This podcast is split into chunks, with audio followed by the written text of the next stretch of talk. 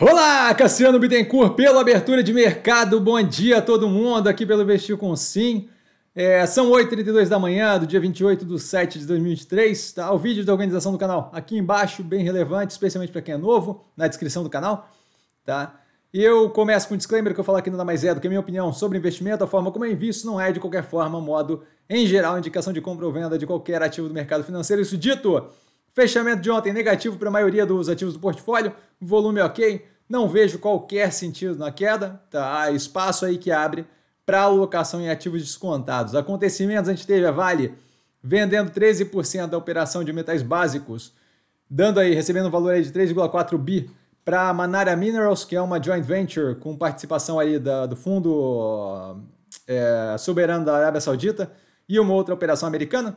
Tá? Americanas demitindo 1.400 pessoas na última semana, funcionários. Tá? Só para dar uma ideia da continuidade do processo mais apertado que ela vive nesse momento.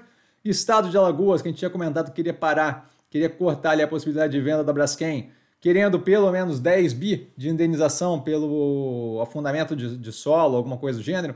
Tá? De qualquer forma, o valor setado nesse momento estava próximo de, se não me engano, 1,8 bi, então bem diferente.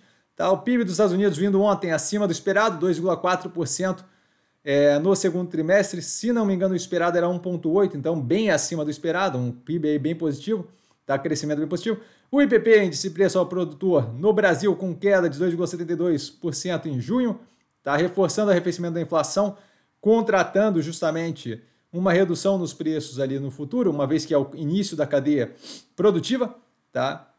Isso daí já veio de uma outra queda forte no índice de pressão produtor no mês anterior, de, de maio. Tá? A separação do êxito e o pão de açúcar deve ser concluída em agosto, pelo que diz a gestão. É algo que a gente comentou na análise do trimestre passado que está no canal. Tá? O Cassino, o controlador do pão de açúcar, que aparentemente consegue afundar toda e qualquer operação que eles tocam a mão, tá? continua afundando na China, na, na, na China, na França. As ações tiveram negociação suspensa ontem tá? depois de divulgação do resultado, e hoje estão afundando 7%. Isso em cima de toda a raquetada que eles já tomaram.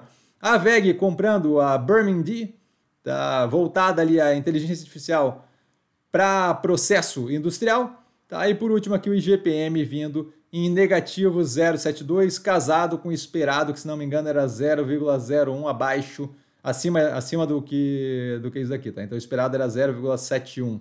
Tá? Resultados a gente teve de ontem para hoje. Ipera Multiplan, Intelbras, Vale e Minas, a gente deve ter um final de semana carregado de análise nenhuma do portfólio, dado que a semana do a, a, os, os, resultados do portfólio começam a ser divulgados mais fortemente semana que vem e semana do inferno é a do dia 9 e 10.